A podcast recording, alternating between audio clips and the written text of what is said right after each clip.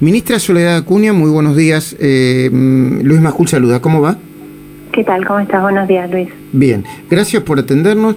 Para ganar tiempo, la comunicación que enviaron los ministros de Educación, eh, Nicolás Trota, y de Justicia, Martín Soria, a los colegios privados, eh, ¿tiene un efecto práctico? ¿Cómo la toma usted o cómo la, o cómo la tomas vos? No, la verdad que no tiene ningún efecto práctico. La Nación no tiene competencia directa sobre el subsistema de gestión privada de la Ciudad de Buenos Aires, de la misma manera que lo tiene sobre el subsistema de gestión público. Es lo mismo que se lo hubiesen mandado a los supervisores de las escuelas estatales o a los directores directamente de las escuelas estatales, porque la Constitución de la ciudad establece claramente que las instituciones privadas responden al control, supervisión, acompañamiento del Estado de la Ciudad de Buenos Aires, con lo cual solamente es una manera de generar presión, de, asustar de alguna manera a los colegios para que cumplan con la decisión que ellos quieren que se, tome de, cerrar las escuelas, eh, pero no tiene ningún efecto práctico sobre, sobre ninguna institución de la ciudad de Buenos Aires. Ministra, ayer se habló de un concepto, después de la foto que se sacaron el presidente con el ministro de Educación Nicolás Trota, un concepto que no es que me parezca difícil de entender, que me parece un tanto ambiguo, que es el de presencialidad administrada. ¿Avanzaron en un diálogo con eso? ¿Pudiste hablar? Eh, ¿Se hablaron con el ministro de Educación Nacional, Nicolás Trota? ¿Se puede implementar eso si es que eh, es un concepto y una, y una nomenclatura que existe en el protocolo? Mira, eso que planteó ayer eh, el ministro Trota es lo mismo que nosotros venimos diciendo que son los escenarios posibles en el momento que las condiciones epidemiológicas cambien y la cuestión sanitaria demanda que haya algún, alguna baja en la movilización o que algún cambio en las conductas sociales, nosotros planteamos varios escenarios, cuatro en particular, para que se vaya reduciendo de a poco la presencialidad sin perjudicar a los que más escuelas necesitan. Esto es, lo que hicimos, por ejemplo, el lunes, hacer que el nivel superior no universitario pase a la virtualidad y que sigan presenciales todos los niveles obligatorios. Esos escenarios nosotros los teníamos desarrollados, pero además el miércoles pasado, antes del decreto del presidente, en el Consejo Federal, Trota había presentado ese mismo documento con otro concepto, bueno, no me acuerdo si era el maravilloso término de presencialidad administrada, pero eh, pero era exactamente esto, los distintos escenarios. Si hay que reducir presencialidad, no se hace de un día para el otro, no se hace todo o nada, sino que se van bajando de a poco espacios de presencialidad, pasándolos a la virtualidad y tratando en todos los casos de cuidar a los chicos más vulnerables, a los que tienen trayectorias con mucha dificultad, a los más chiquitos que no tienen autonomía para estudiar en casa y se les dificulta la virtualidad, entonces es un escenario que para nosotros, si empezaron a hablar de esto ahora, es un escenario positivo porque significa que volvemos a la discusión del miércoles pasado antes de este decreto sorpresivo del presidente. Entiendo. Gustavo Noriega, te está escuchando la ministra de Educación de la ciudad, Soledad Acuña. Sí, buen día, Soledad. Eh, quería saber qué datos tenían respecto de la, eh, de la eficacia de los paros que hubo a lo largo de estos tres días y si, y si tenés datos ¿Qué tan distinto fue entre escuelas privadas y escuelas públicas?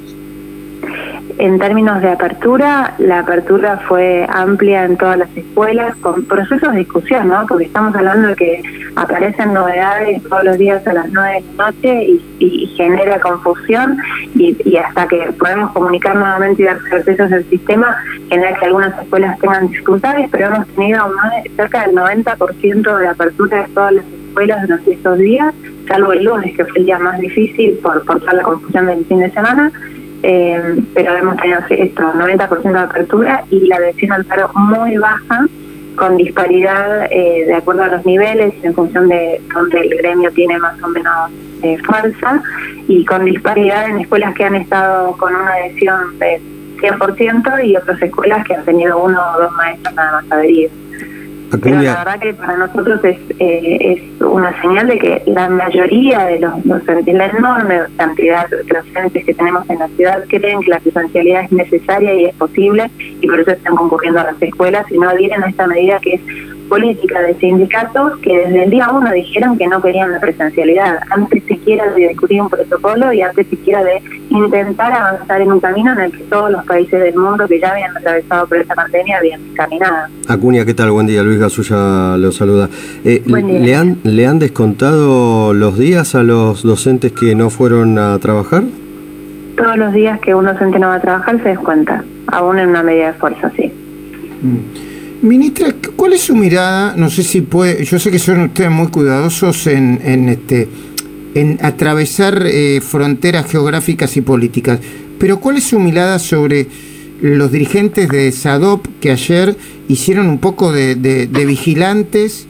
Eh, alguien eh, utilizó la palabra huchones, yo no quiero ser tan, tan agresivo, de vigilantes, vigilando precisamente a los colegios privados de la provincia de Buenos Aires que no cumplieran con la orden de no presencialidad y pura virtualidad es que se exceden, cada, me parece que está habiendo un exceso de, roles y de atribuciones de, muchos actores en este momento. El sindicato tiene que velar por la representación de los trabajadores de la educación que están afiliados a su gremio y están teniendo funciones de, eh, definición de política sanitaria, de definición de política educativa. Eh, sindicatos además que muchos de estos que hoy están alzando la voz y haciéndose los defensores de los de los docentes no tienen casi representación, no tienen casi afiliados. Entonces, la verdad que no ayuda en nada a lo que hoy necesitamos, que es llevar tranquilidad a las familias, llevar tranquilidad a los docentes para que puedan hacer su tarea de la manera que la tienen que hacer con sus estudiantes.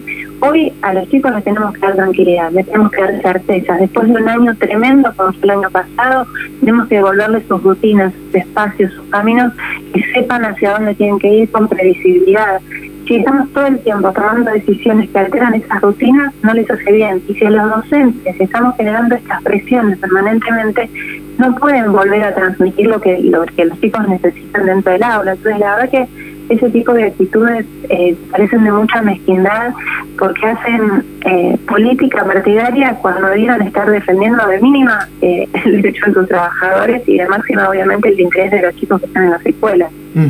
La última por mi parte, ¿esperan que el 30 de abril se prorroguen las restricciones y que pueda volver a haber una discusión fuerte en el medio de, de la decisión de la Corte Suprema de Justicia que se va a producir también en los próximos días?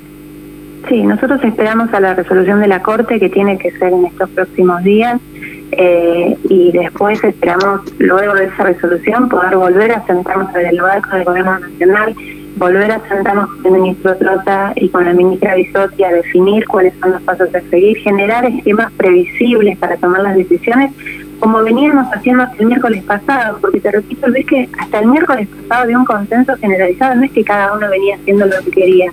Veníamos teniendo muchas reuniones en el Consejo Federal con los otros ministros de provincia, con el ministro nacional, acordando con los especialistas, con las ONG especialistas, con los especialistas de salud. Todos veníamos trabajando en un camino que rompió el presidente el miércoles a la noche que espero que podamos retomar ese camino del diálogo lo antes posible para este y otro montón de temas que es necesario coordinar entre las jurisdicciones y que volvamos a un camino de previsibilidad, mirando la evidencia, tomando datos concretos para tomar decisiones, porque si vos me preguntas, ¿van a prorrogar las medidas? Y la verdad, como no sabemos sobre la base de qué tomaron la decisión del miércoles pasado, no sé si el 30 va a haber una decisión para un lado o para el otro. Entonces, lo que espero es que podamos volver al camino de los consensos que veníamos trabajando hasta el miércoles que pasó. Soledad Cuña, gracias por el contacto y gracias por el diálogo. ¿eh? Gracias a ustedes, que tengan un buen día.